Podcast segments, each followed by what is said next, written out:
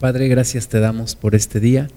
Bendecimos tu nombre y en tus manos, Señor, ponemos este tiempo pidiendo que tú nos guíes, que tú nos hables y, Señor, que se cumpla tu propósito en cada uno de nosotros.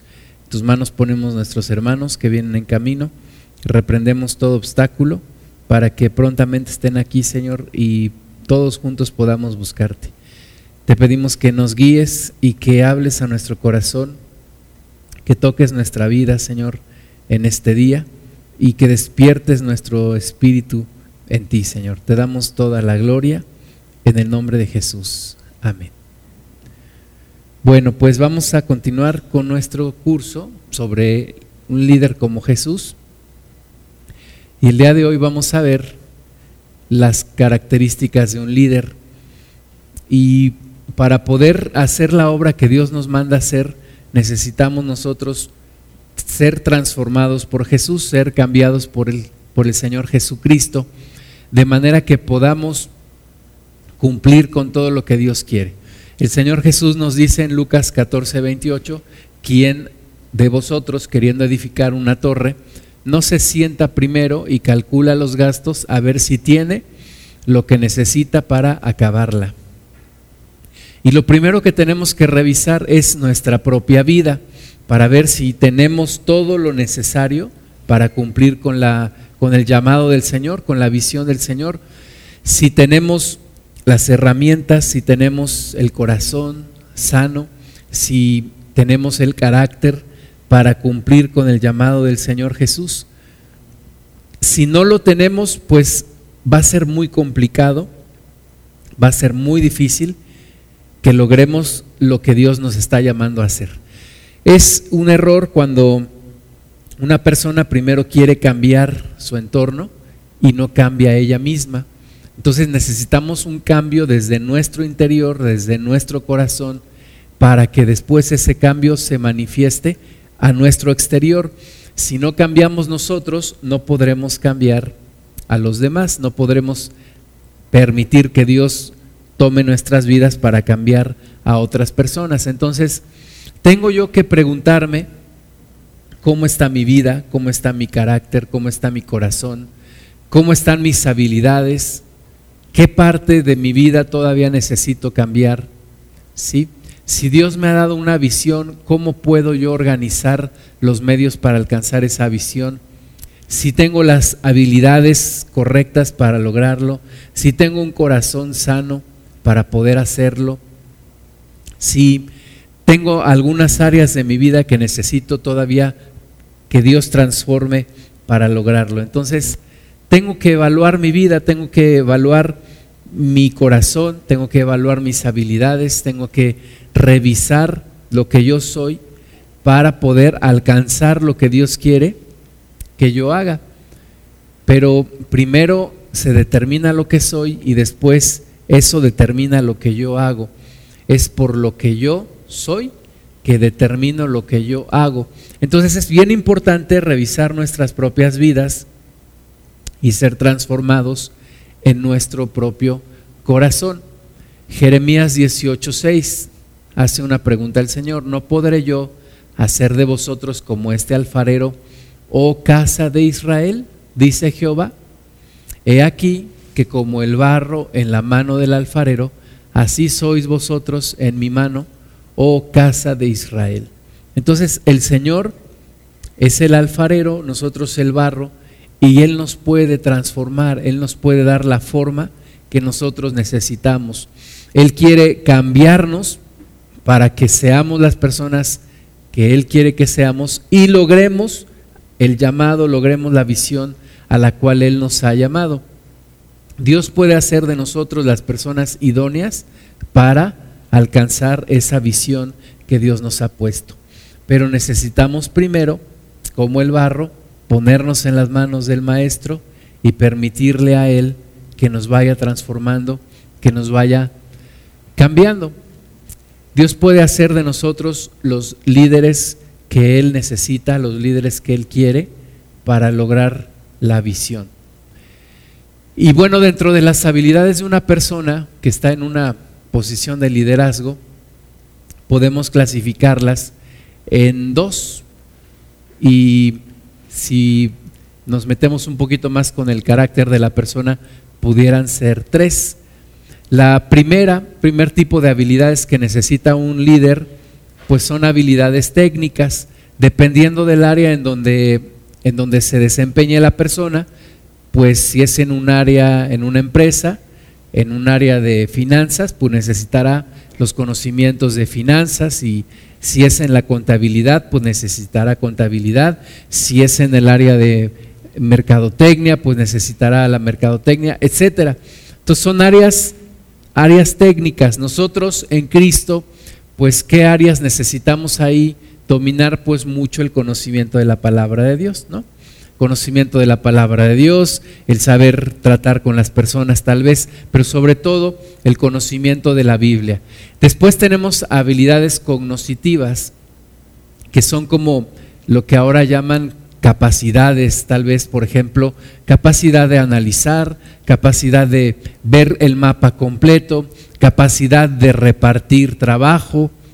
Son diferentes capacidades o habilidades que se van desarrollando, capacidad para comunicarme, capacidad para escuchar a una persona, etcétera. Y la tercera, la tercera parte es las habilidades personales, es decir, mi propia persona, cómo soy yo en lo personal, cómo soy yo como persona en lo individual. Las primeras dos no tienen mucho problema, ¿verdad? Podemos aprenderlas, podemos ser personas que se meten en el conocimiento, que aprenden algo, pero muchas veces fallamos en la tercera, en las personales. Cuando somos déspotas con la gente, cuando lastimamos a los demás, cuando no sabemos conducirnos con integridad. Ahí es cuando muchas veces echamos todo abajo. Y es cuando muchos líderes echan abajo todo el conocimiento y todo lo que saben y no sirve porque no tienen esas habilidades personales. Ahorita vamos a platicar un poquito de esas, nos vamos a enfocar en esas habilidades personales que debe tener un líder. Si traen sus apuntes, por ahí tienen este cuadro, en donde vemos algunas de las habilidades personales que debe tener un líder. Y la primera es el conocimiento de sí mismo. Tienes que conocerte a ti misma o a ti mismo. Tienes que saber quién eres, tienes que entender tus motivaciones, tienes que entender tus sentimientos, tus emociones y cuál es el efecto en los demás. ¿Cuál es tu pasado? ¿Cuál es tu entorno? ¿De dónde Dios te ha sacado? ¿Qué es lo que Cristo ha sanado en ti? ¿Qué es lo que todavía estás en un proceso de sanidad con el Señor? Es el conocimiento de ti. ¿Qué trae un buen conocimiento de ti? Pues confianza, confianza en Dios, confianza en lo que Dios ha hecho en ti, un correcto juicio de ti mismo, ¿verdad? Porque si no somos o muy duros con nosotros o muy subjetivos y nos justificamos en todo. Entonces, si yo me conozco profundamente, puedo tener un correcto juicio de mí mismo, que sé qué esperar y qué no esperar de mí. Y puedo también incluso tener un buen sentido del humor. Los buenos líderes son personas que tienen sentido del humor, que no se toman demasiado a pecho las cosas. Entonces, la primera parte es tener conocimiento de ti mismo, conocerte muy bien, saber qué áreas de tu vida tienes que cuidar, cuáles son tus fortalezas, cuáles son tus debilidades, cuáles son tus puntos fuertes, cuáles son tus puntos débiles, en dónde tienes que tener más cuidado, en qué situaciones o en qué circunstancias te desenvuelves mejor. Por ejemplo, si sé, trabajar bajo presión o no, si lo mejor para mí es planear muy bien y después ejecutar, si sé o no sé improvisar de repente en alguna situación que se sale de mis manos, ¿verdad? Conocerme perfectamente bien. Es como, como esas saetas que los guerreros tomaban en sus manos y las conocían perfectamente bien, sabían de qué material estaban hechas, hasta dónde podían, podían alcanzar un objetivo y, y hasta dónde ya no. Entonces yo necesito conocerme muy bien, saber quién soy. El Señor Jesús fue un, un hombre que se conoció perfectamente bien. En, el último, en los últimos momentos de su vida lo interrogaron, le preguntaban, ¿eres tú el Hijo de Dios?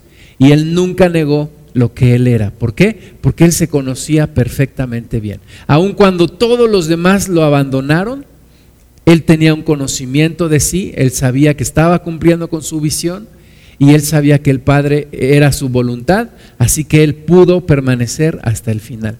Entonces, tenemos que conocernos muy bien tenemos que meditar en lo que somos, tenemos que hablar con Dios acerca de quiénes somos, tenemos que permitirle a Dios hacer su obra en nosotros, pero parte de un buen conocimiento de nosotros mismos.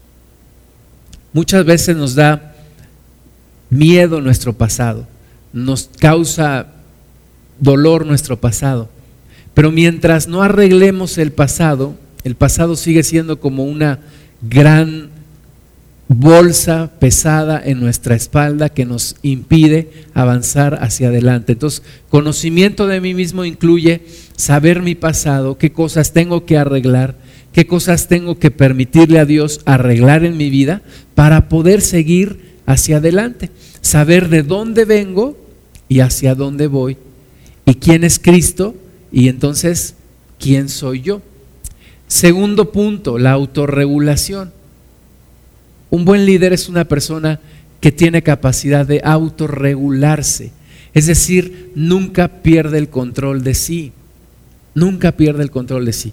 Tengo una imagen muy grabada de un pastor, íbamos a apoyarlo, y me acuerdo que un día las cosas no salieron como él quería, y ahí afuera de la, de la iglesia, él estaba tomando un refresco, lo agarró, lo aventó, empezó a gritar, y entonces la gente que estaba ahí alrededor se quedó, no puedes perder el control, no puedes perder el dominio de ti, porque en un instante echas abajo todo lo que te costó mucho tiempo construir. Entonces, una persona que quiere ser un buen líder es una persona que tiene la capacidad de controlar y redirigir sus emociones y sentimientos cuando estos son opuestos a la visión que tiene. ¿Verdad? Todos nos enojamos, claro que sí, pero no debemos perder el control de nosotros mismos. Todos en algún momento tenemos miedo, pero no podemos dejarnos dominar por el miedo. En el Señor dice la Biblia que Él no nos ha dado espíritu de temor, sino de poder, de amor y de dominio propio. Entonces, tenemos esa capacidad de dejar que el Espíritu Santo nos autorregule, que el Espíritu Santo nos dirija, que no perdamos control de nosotros mismos. Y cuando estamos perdiendo control de nosotros mismos, detenernos y entonces pensar y entonces actuar de acuerdo a lo que Dios quiere que hagamos. Tener integridad, saber manejar la incertidumbre, ¿verdad? Cuando nadie sabe qué vamos a hacer, ¿qué vamos a hacer? Pues vamos a seguir en el camino. ¿Y de qué forma? Pues como Dios nos indique. Saberse manejar ante la incertidumbre y ante el cambio. Todo está cambiando, todo cambia, nada te sale como tú quieres, nada te sale como tú lo planeaste al 100%. Entonces hay que saber manejar esas situaciones. Todos enfrentamos situaciones en donde algo se nos salió de control, en donde algo no salió como queríamos. Tenemos que tener la capacidad de autorregularnos, de permitirle al Señor dirigirnos y volver a tomar el camino. Tercer punto, motivación. Un buen líder siempre está motivado. Motivado. ¿Qué es la motivación? Pues es una pasión por la visión más allá de las razones de dinero o de estatus. El Señor Jesucristo no hizo las cosas que hizo ni por dinero ni por poder. El Señor Jesús lo hizo por amor. Y nosotros tenemos que conducirnos en una motivación por amor. Algunos autores hablan de tres tipos de motivación. La motivación extrínseca, que es la motivación que tiene una persona por cuestiones externas. Por ejemplo, un doctor que opera motivado por el dinero. Puede recibir 200 mil pesos de esta operación, estoy motivado. Es la motivación extrínseca. Se basa en el premio o castigo. Si lo hago, me premian, si no lo hago, me castigan. Entonces esa es mi motivación. La segunda motivación es la intrínseca. Motivación intrínseca es recibo una motivación en sí por la actividad que hago. Por ejemplo, el mismo médico, pero que ya no está motivado por el dinero, sino va a operar una apendicitis y le da tanto gusto operar la apendicitis y sacar la tripa ahí toda descompuesta y le da mucho gusto haberla sacado. ¿Sí? O el profesor que le da mucho gusto enseñar, le gusta eh, explicar, le gusta eh, coordinar, le gusta las dinámicas, etcétera. Siente mucha motivación en sí por lo que es la actividad. Pero hay una tercera, una tercera forma de motivación que es la motivación trascendental o trascendente. Esa motivación trascendente me hace pensar en la en la visión, me hace pensar en la misión de mi vida, me hace pensar en trascender, me hace pensar en cómo puedo yo servir a los demás y cómo puedo yo ayudar a los demás y cómo puedo cumplir con el propósito de Dios. Entonces, un buen líder normalmente está motivado por esa motivación trascendente, por esa motivación de servicio a los demás y de servicio a Dios. Y esa es la motivación que nosotros tenemos que buscar. Es una tendencia a perseguir la meta con energía y persistencia, porque no vamos a lograr los objetivos a la primera, no vamos a lograr la visión en el corto plazo necesitamos estar motivados siempre para seguir adelante. Y eso me trae un afán de logro, estar siempre buscando más, tener fe en que vamos a lograr superar los obstáculos y tener un compromiso con la visión. Entonces, un buen líder es una persona que está motivada. No quiere decir que no tiene problemas, no quiere decir que siempre está sonriente ¿verdad? Hay momentos difíciles, hay momentos de tensión. Dicen que para que el, para que el arco funcione bien hay que tensarlo y a veces el líder está tenso, hay, hay estrés, hay problemas, hay situaciones difíciles, pero nunca debe de faltar la motivación. Cuarto punto acerca de las habilidades personales, la empatía. La empatía. Fíjense que las tres primeras tienen que ver en sí mismo con la persona, con el líder. Las dos últimas tienen que ver con su relación con los demás. Y es, es muy, muy lógico porque para poder yo darle algo a los demás, primero tengo que estar yo mismo en paz. Para poder servir a los demás, primero tengo yo mismo que estar en paz con Dios. La Biblia nos, nos llama a amar a los demás, amar al prójimo como a mí mismo. Entonces, para amar a los demás, primero necesito amarme a mí mismo y encontrar en, el Señor ese amor para mí. Y después puedo ayudar a los demás. Entonces, conociéndome yo mismo, teniendo autorregulación y teniendo motivación, puedo ser una persona empática. ¿Qué es la empatía? Dicen que aunque sea antihigiénico, es ponerse en los zapatos de los demás. O sea, sentir el dolor de los demás, pensar en la situación de los demás. Es una capacidad de entender las emociones y motivaciones de los demás. Un líder tiene que ser empático. Una persona que no siente el dolor de los demás, que no se pone en el lugar de los demás, no puede ayudar a los demás. El Señor Jesús de su corazón tuvo compasión de nosotros. La Biblia dice que Él se compadeció porque vio que las personas eran como ovejas que no tienen pastor. Entonces ahí muestra esa empatía que Él tiene y que nosotros necesitamos tener hacia los demás. Es una habilidad para tratar a los demás con conocimiento de sus reacciones. un buen líder siempre hace sentir especial a los demás.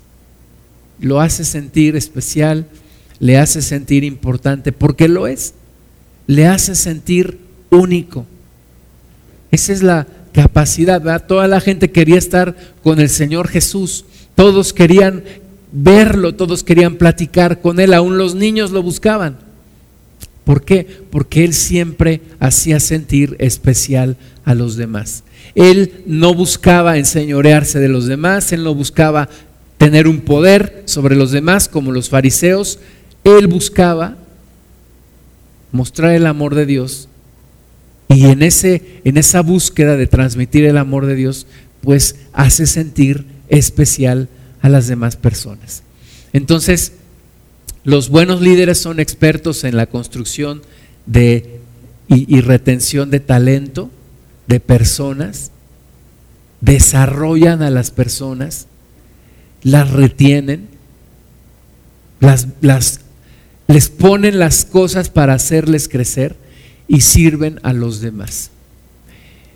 Y el quinto punto es la capacidad para construir redes la capacidad para organizar a las personas, para encontrar objetivos comunes, para hacer trabajo en equipo, para dirigir el cambio, para persuadir, para construir y dirigir, equipos.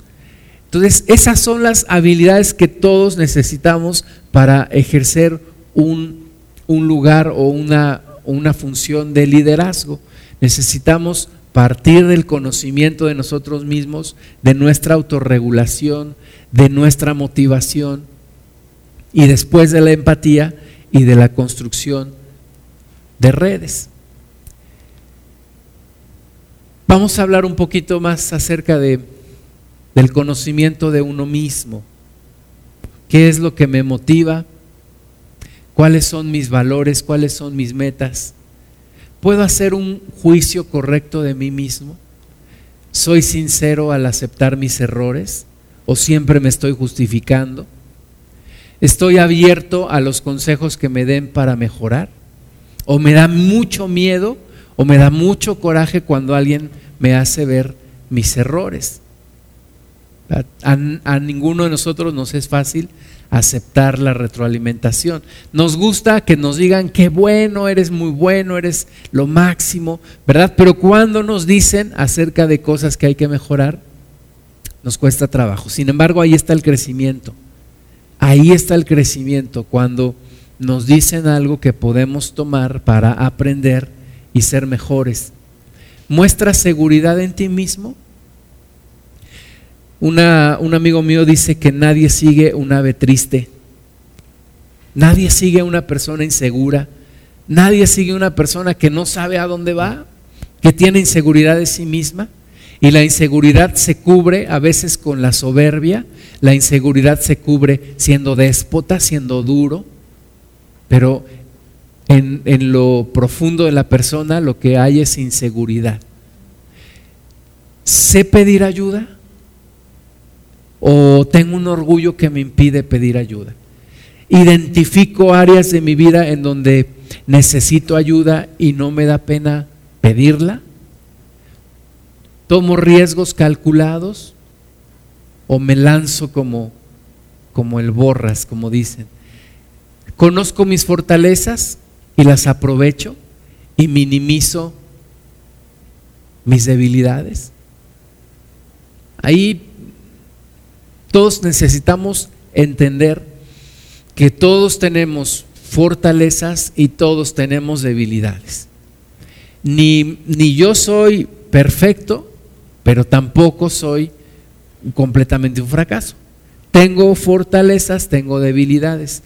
Tengo que aprovechar mis fortalezas y tengo que minimizar mis debilidades. Tengo que aprovechar lo que me sale muy bien y tengo que hacer que lo que no me sale tan bien, pues no sea un obstáculo. A veces nos la pasamos tratando de perfeccionar nuestras debilidades y esa no es la forma. Hace casi 25 años estuve en un congreso para jóvenes y un predicador de Nueva York que vino nos dio un consejo que se me quedó muy grabado. nos dijo, aprendan ustedes, identifiquen dos o tres cosas que saben hacer muy bien y dedíquense a perfeccionar sobre eso. No te desgastes en tus debilidades, no te desgastes tratando de superar tus debilidades, nos dijo, e identifica dos o tres cosas que te salen muy bien y trabaja sobre ello. Entonces, tú puedes identificar si eres bueno para la música, si eres bueno para los números, si eres bueno para escribir, si eres bueno para comunicar. ¿En qué eres bueno? Y enfócate en eso. Aprovecha tus fortalezas, minimiza tus debilidades. Oye, es que no soy tan bueno para hablar en público, no soy tan bueno para participar en una conversación en donde hay más de tres personas. Bueno, minimiza eso. ¿Cómo? Oye, no necesitas hablar todo el tiempo.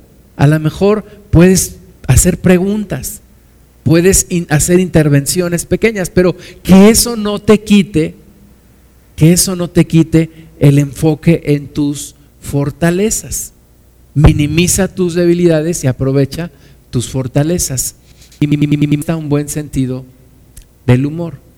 Entonces, necesitamos identificar nuestras fortalezas, minimizar nuestras debilidades.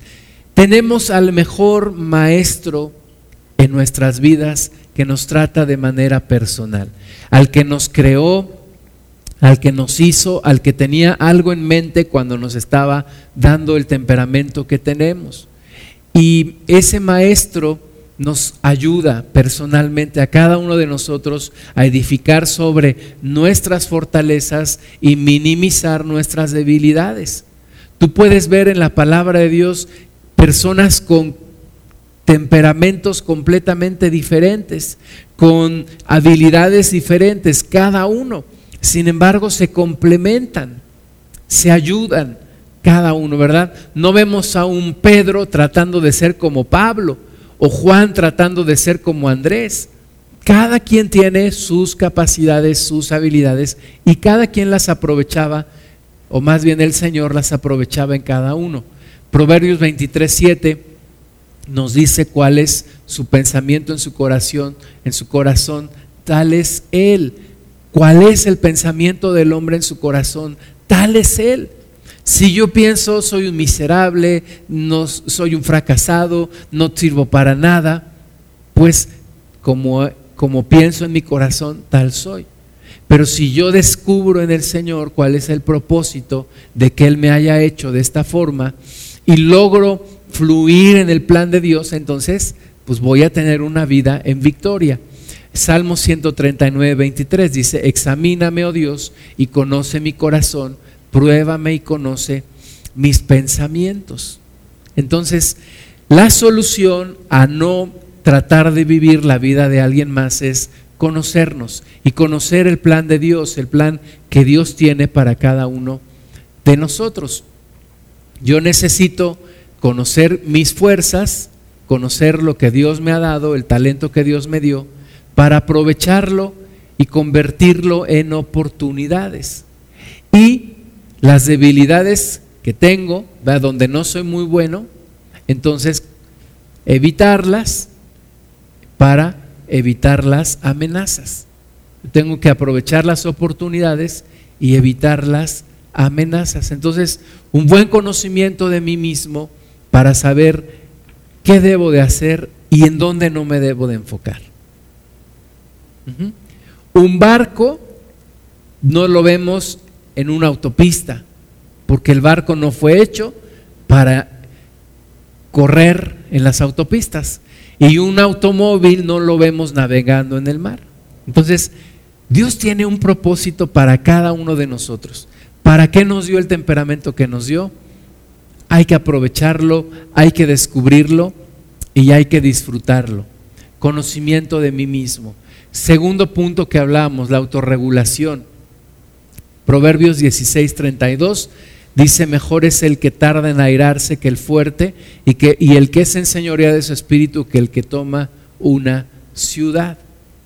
Entonces, un buen líder se autorregula, no pierde dominio de sí mismo, no pierde control de sí mismo. no pierde el estilo, no pierde la capacidad de gobernarse. Entonces necesitamos nosotros recibir del Señor para autogobernarnos o para más bien que el Señor nos gobierne a nosotros. Pero no perder, no dejar que las emociones, por, por difícil que sea la situación, por enojados que estemos, ¿verdad? No podemos perder dominio de nosotros mismos. Ser una persona reflexiva y analítica. Hoy en día la gente casi no reflexiona, la gente casi no analiza. ¿Por qué? Porque siempre está con el celular, con la computadora, con el radio, con la televisión. ¿Y a qué horas somos reflexivos? ¿A qué horas analizamos lo que hacemos? ¿A qué horas hacemos un alto en el camino para reflexionar? Oye, ¿lo que hice estuvo bien o estuvo mal? ¿Cómo pude hacerlo mejor? ¿Qué pude haber hecho diferente? Si soy reflexivo y analítico, entonces me adapto al cambio y a la incertidumbre. Y voy corrigiendo conforme voy analizando, voy reflexionando, voy corrigiendo sobre la marcha. Me voy dirigiendo a mi destino, a lo que yo quiero y evito ser desviado. Y tengo integridad, es decir, tengo la capacidad de rechazar los impulsos negativos de la tentación, de la concupiscencia. Entonces necesitamos ser personas que se regulan o que permiten que el Señor nos regule. La motivación. Primera de Corintios 9:24 nos dice el apóstol Pablo, ¿no sabéis que los que corren en el estadio, todos a la verdad corren, pero uno solo se lleva el premio. Corred de tal manera que lo obtengáis. ¿Cuál es el problema que muchas veces tenemos nosotros? Iniciamos muy bien, como hay un dicho, iniciamos con, con salida de, de caballo bueno, pero llegamos con llegada de burro cansado, ¿verdad? Iniciamos muy bien, con muchas ganas, pero se nos acaba la motivación. Y necesitamos encontrar la motivación en Cristo para seguir, para continuar. Dice Pablo que todos los que corren en el estadio, todos corren, pero solo uno se lleva el premio. Y nos motiva a correr de tal manera que lo obtengamos. En todo lo que hagamos tenemos que poner lo mejor de nosotros mismos, en nuestro trabajo, en nuestra adoración al Señor, en nuestra oración, en nuestro estudio de la palabra, en nuestras relaciones familiares, en todo tenemos que poner lo mejor de nosotros mismos y estar motivados en la consecución de la visión, motivados en exceder las expectativas, más allá de lo que se espera de mí. En un afán de logro, siempre estar insatisfechos con lo que hemos logrado y querer lograr más. No por una cuestión de dinero, no por una cuestión de estatus, explorar nuevos horizontes, tener retos grandes, tener pasión por la visión, tener compromiso con los demás y tener fe. Entonces, eso nos va a mantener motivados hacia adelante. La empatía, Salmo 139, versículos 2 y 3, dice, tú has conocido mi sentarme y mi levantarme. Has entendido desde lejos mis pensamientos. Has escudriñado mi andar y mi reposo y todos mis caminos te son conocidos. Salmo 139, versículos 2 y 3. Así como Dios nos conoce, así como se ocupa de nuestras vidas y nos entiende y, tiene compasión de nosotros. El mismo sentir que hubo en Jesús, ¿verdad? De no fijarse en Él solamente, sino de conocer a las personas, entender la debilidad de la raza humana. Nosotros también debemos tener esa empatía acercarnos lo suficiente a las personas para ayudarlas. A veces decimos, no, esa persona vive así porque quiere y yo no le voy a ayudar. Pero a veces nos acercamos un poquito más, entendemos las circunstancias de la persona y logramos sentir esa carga que nos hace ayudarle. En la iglesia nosotros necesitamos esa compasión que tuvo el Señor Jesús. Necesitamos esa empatía, necesitamos acercarnos a los demás y considerar su situación, considerar sus sentimientos y ayudarles. Una necesidad de construir equipos, tomar decisiones consensadas, ¿verdad? Lo más fácil siempre es, pues yo determino esto y eso es lo que se va a hacer. Y más difícil es, bueno, escuchar a los demás y tratar de llegar a una, a una solución más completa en donde todos estemos medianamente de acuerdo. En tratar de entender a los demás, aunque sean diferentes, diferentes a mí, son diferentes a lo que yo pienso, pero tienen algo bueno que, que yo puedo escuchar y que yo puedo aprender y que yo puedo integrar a mi solución o a nuestra solución y una necesidad de retener a los buenos elementos. Siempre tratar de retener hasta donde se puede, hasta donde es posible, a los buenos elementos. ¿ah? También hay ciclos, también hay momentos en donde pues salen personas, hay que entenderlo también, pero en la medida de lo posible tratar de retener a los buenos elementos, tratar de retener a la gente que está trabajando contigo. Y el quinto punto, tratar o tener la capacidad para construir redes. Jesús le dijo a sus discípulos, venid en pos de mí y os haré pescadores de hombres. Los integró a una visión, los integró a su visión. Es esa capacidad de sumar gente para tu visión. Ahora, vamos a ver más adelante que uno siempre atrae a la gente que es como uno. Es decir, tú normalmente te juntas con gente que es afín a ti, que tiene algo en común. Entonces tú atraes a personas que son como tú, atraes a personas que, que se identifican contigo. Entonces en la medida en la que tú crezcas, vas a poder atraer a buenas personas a la visión. Hay una, hay una ruta en el crecimiento personal de cada uno de nosotros. Hay una ruta muy sencilla, muy lógica que podemos seguir. Empieza en el punto en donde yo determino quién quiero ser. O si somos un poco más bíblicos, quién quiere Dios que yo sea. ¿Cuál es mi estado ideal? ¿Qué tipo de persona Dios quiere que yo sea? ¿Quiere que sea gruñón, iracundo, déspota? ¿O cuál es la persona que Dios quiere que yo sea? ¿Cómo quiere Dios que yo sea? ¿Quiere que sea equilibrado, valiente? ¿Quiere que sea compasivo, misericordioso?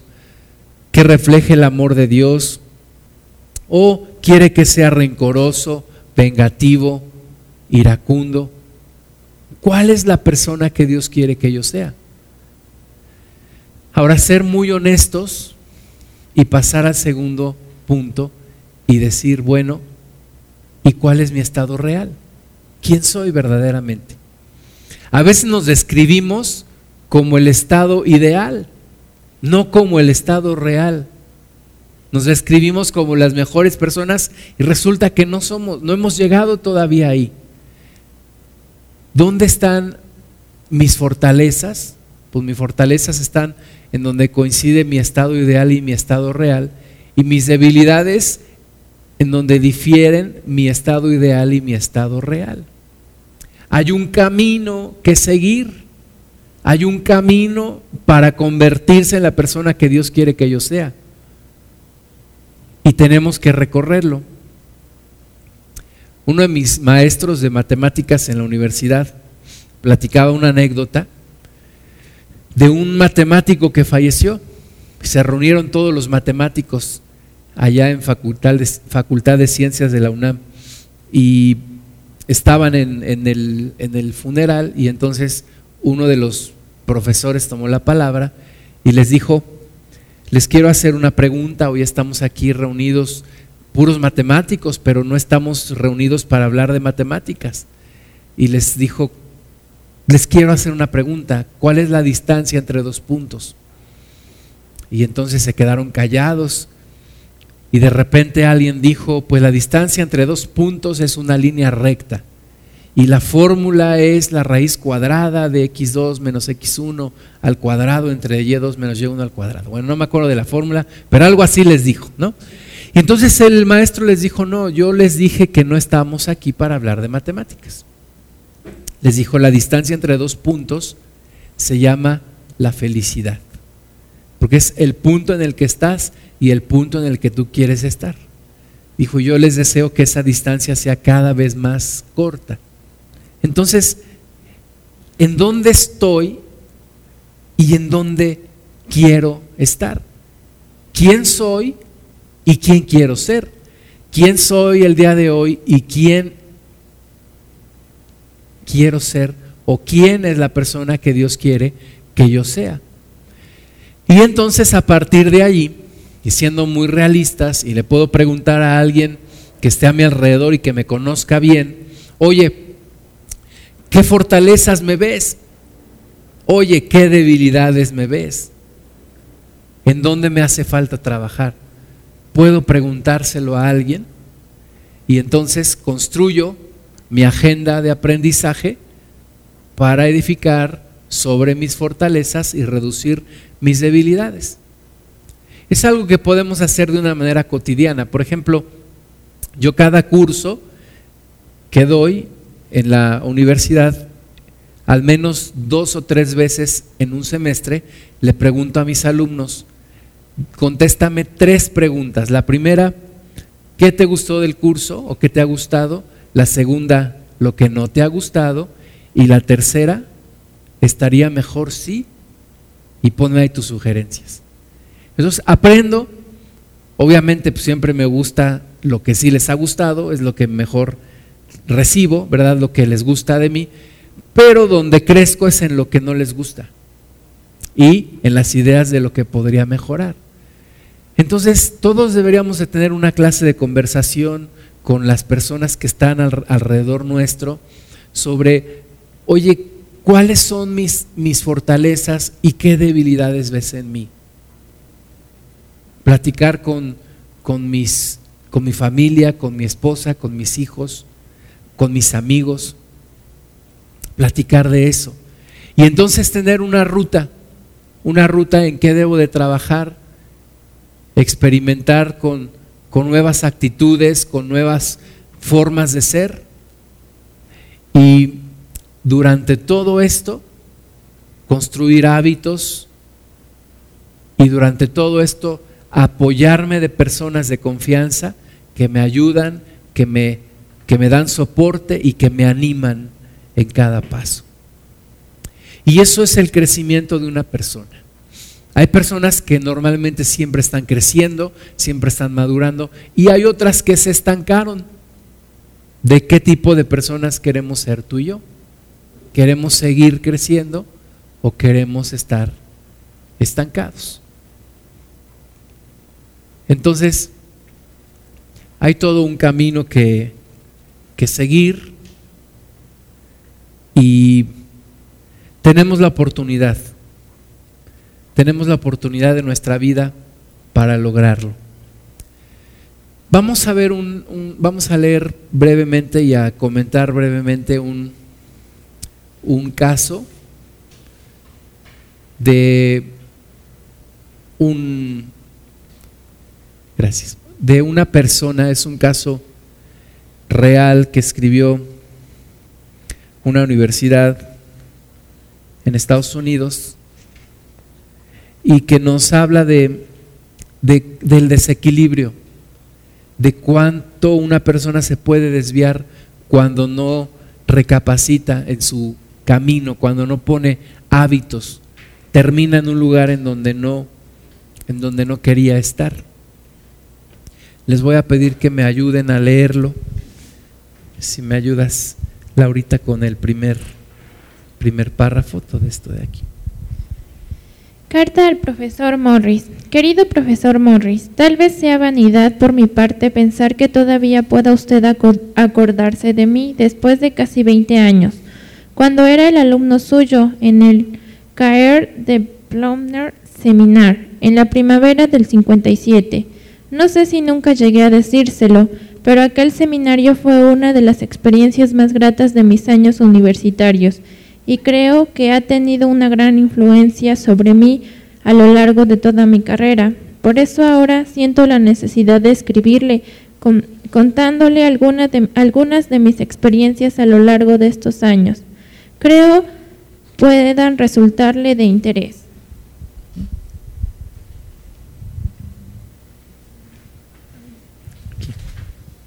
Estos dos párrafos. Después de obtener mi licenciatura con honores, me coloqué como ayudante del jefe de contabilidad de costos de la división de fabricación de Livingston Corporation. Desde el principio me gané la fama de trabajar duro. Ahora, mirando atrás, me parece una fama muy justificada a la vista de las noches de trabajo y los fines de semana pasados en la fábrica. En aquella época me casé y, por fortuna, di con una mujer paciente y comprensiva que aceptaba cenar a las tantas, salir raras veces y sacrificar las vacaciones.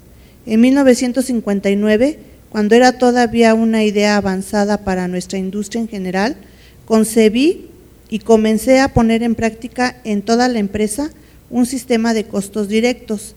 Creo que el establecimiento de aquel sistema fue un gran acierto, porque redujo el énfasis que se venía poniendo en el beneficio, que casi siempre incluye gastos generales imputados de forma arbitraria y lo puso en la contribución. A raíz de esto, los jefes de la división de fabricación descubrieron que los datos contables se habían convertido en algo muy útil para la toma de decisiones a corto plazo. Empezaron a pensar que los contables en general, y yo en particular, servíamos para algo más que preparar las liquidaciones de impuestos o para llevar la nómina.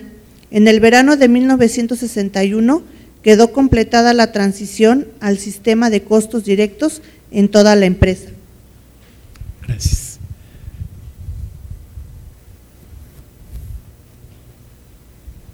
Con estos dos párrafos, por favor. Aquel verano mi familia y yo, para entonces teníamos ya dos niños, nos tomamos nuestras primeras vacaciones de verdad. No nos la las habíamos tomado antes, en parte por razones económicas, pero principalmente porque yo estaba auténticamente embebido en mi trabajo. Cuando regresamos de aquel viaje me ofrecieron un nuevo puesto en las oficinas centrales de la empresa. Aquello exigía dejar nuestra bonita casa de Atlanta, Georgia, y trasladarnos a Nueva York. Al mismo tiempo mi sueldo iba a ser más del doble. Gocé con aquel éxito, se lo dije a mi mujer Aquello era nuestro premio por la diligencia en el trabajo y por la dedicación demostrada hacia la empresa. Estaba seguro de ello y mi mujer también lo reconoció. Recuerdo que comentamos cuán acertadamente insistía usted en su seminario en la virtud de la lealtad hacia la empresa. No solo había sido promovido, sino que se me había dado prioridad por encima de otras personas muy competentes en contabilidad y que además tenían más antigüedad en la, en la casa. Era como para enorgullecerme, verdaderamente me sentía un tío grande. Así que nos trasladamos a Nueva York y compramos una casa en las afueras, en una zona elegante. Cada día iba y venía en tren al trabajo y hacía las demás cosas típicas del neoyorquino. El nuevo trabajo en la central era muy absorbente. Yo otra vez me encontré trabajando hasta muy tarde y, durante los fines de semana, incluso más que cuando estábamos en Atlanta. En 1969 mi esposa pidió el divorcio no sin razón. Yo me sumergí aún más profundamente en mi trabajo. Literalmente mi vida era el trabajo.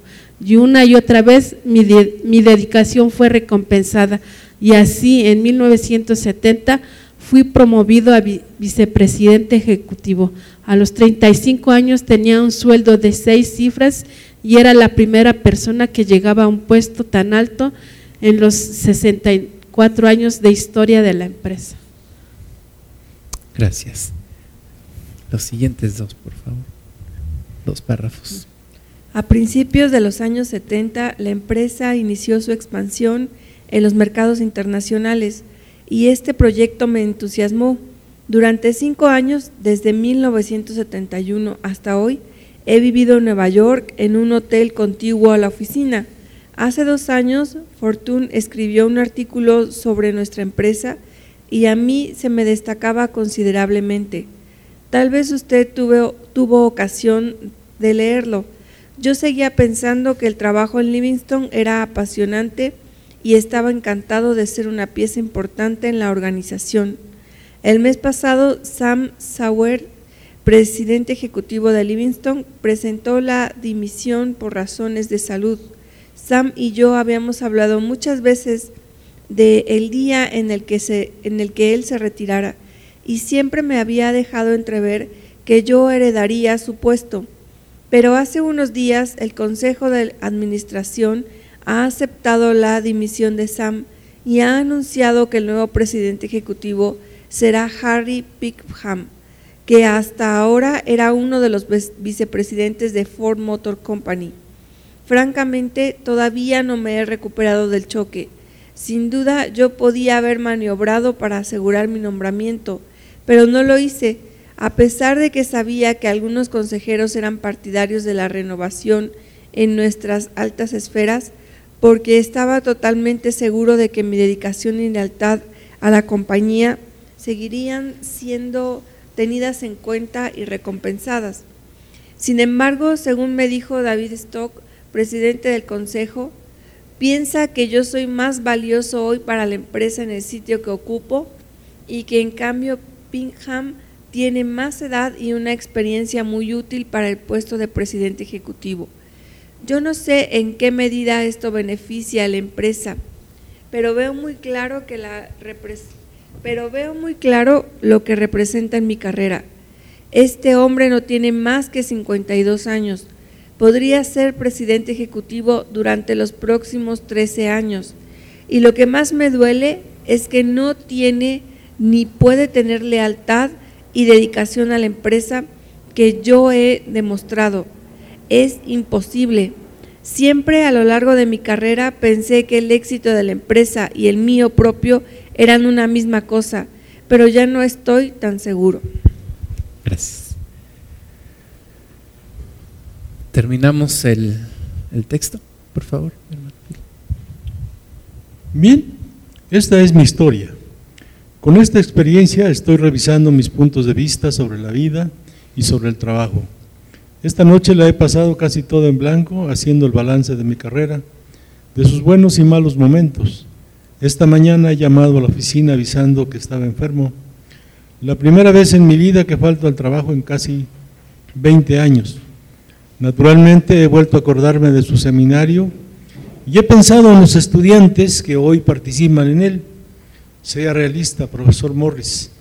Dígales que no sean altruistas en el trato con sus empresas, que miren por sí mismos. Si no lo hacen, si se convierten en hombres 100% de la casa como yo, algún día sufrirán las consecuencias y lo que es peor, no solo su empresa abusará de ellos, sino que sus superiores probablemente ni siquiera se darán cuenta en qué medida les hieren ni de cuánto han dado a la empresa. El sistema es egoísta e insensible y por lo tanto debe usted enseñarles a que protejan sus propios intereses en la medida que puedan. Ya sé que esto suena duro y que usted pensará que estoy amargado, pero yo he quemado mis mejores años para Livingstone. Mi, esposa, mi ex esposa solía decirme que Livingstone era mi, verdadera madre, mi verdadera amante, que no le he regateado nada. Quizás, tal vez me entregué demasiado y ahora siento que he sido utilizado. Mañana tengo una cita con mi amigo John Scott, que dirige una de las mejores firmas de selección de altos directivos Probablemente voy a buscar un puesto de presidente ejecutivo en una empresa de tipo medio, tal vez dentro de nuestro propio ramo, aún no lo sé. Lo que sí me consta es que mi actitud con cualquier otra empresa no podría ya ser nunca la que ha sido con Livingstone. Me gustaría tener la oportunidad de verle de nuevo. En todo caso, ya le contaré cómo decido orientar mi futuro. Un recuerdo muy afectuoso, Ben Brooks. Muchas gracias. Entonces, es una, una historia real de una persona que dedicó 20 años de su vida para una empresa. Y siempre fue ascendiendo, perdió su matrimonio y renunció a su vida personal, vivía junto a la empresa. Y su mayor ilusión pues era ser el presidente ejecutivo de esa empresa. Finalmente no lo logró y viene una, una terrible pues desilusión a su vida, ¿no? Y nos hace pensar en, en algunas ideas. Primera, ¿qué es realmente el éxito? ¿Qué es el éxito? ¿Qué es para ti el éxito? ¿Es el dinero? ¿Es una posición? ¿Es un ministerio? ¿Qué es el éxito? ¿Es una familia? ¿Qué es para ti el éxito? ¿Qué es lo que estás buscando? Segundo punto, ¿qué es la lealtad a la organización? Hay muchas personas que tienen adicción al trabajo y que pierden todo por una cuestión de su propia carrera, de su trabajo. ¿Qué responsabilidad tiene un líder por su gente si tienes una persona como esta que trabajaba fines de semana, no tomaba vacaciones, salía tarde todos los días? Oye, ¿qué responsabilidad tuvo la gente que estuvo a cargo de él para frenarle esa actitud, para decirle, tú tienes que tener una vida personal también? ¿Cómo manejamos las señales que nos va dando la vida? No reaccionó ante el divorcio, no reaccionó ante las señales que la vida le fue dando. Y a veces nosotros no reaccionamos, no, no entendemos esas señales, no sabemos leer esas señales que Dios nos va dando. Todos tenemos una responsabilidad de nuestra propia vida, de nuestro destino, de nuestro futuro. Podemos caer en el error de malinterpretar nuestra realidad. Tenemos que interpretar la realidad como es, pedir ayuda a los que están alrededor para interpretar esa realidad tener un buen conocimiento de mí mismo, por qué se metió tanto, por qué soy tan perfeccionista, o por qué abandono las cosas, o por qué soy inconstante, o por qué me meto demasiado y me apasiono tanto en el trabajo.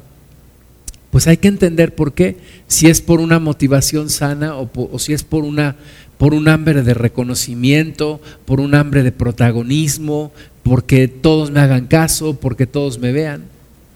Tengo que entender esa parte también. Y finalmente la importancia de que Dios, como ese alfarero, meta sus manos en mi vida y me vaya moldeando y me vaya dirigiendo y me libre de una de un fracaso, de, de una caída muy fuerte. Vamos a dejarlo aquí, vamos a hacer una oración. Señor, te damos muchas gracias porque antes que ocuparte de lo que quieres que hagamos, te ocupas de nosotros mismos y nos transformas como las personas que quieres que seamos. Te pedimos, Señor, que no que no nos dejes, que no nos sueltes, que nos ayudes a entender nuestra vida, a entender nuestro corazón, a entender lo que somos y lo que tú quieres que seamos. Te damos gracias, Señor, porque estás con nosotros y porque eres fiel para terminar la obra que tú iniciaste. En el nombre de Jesús. Amén.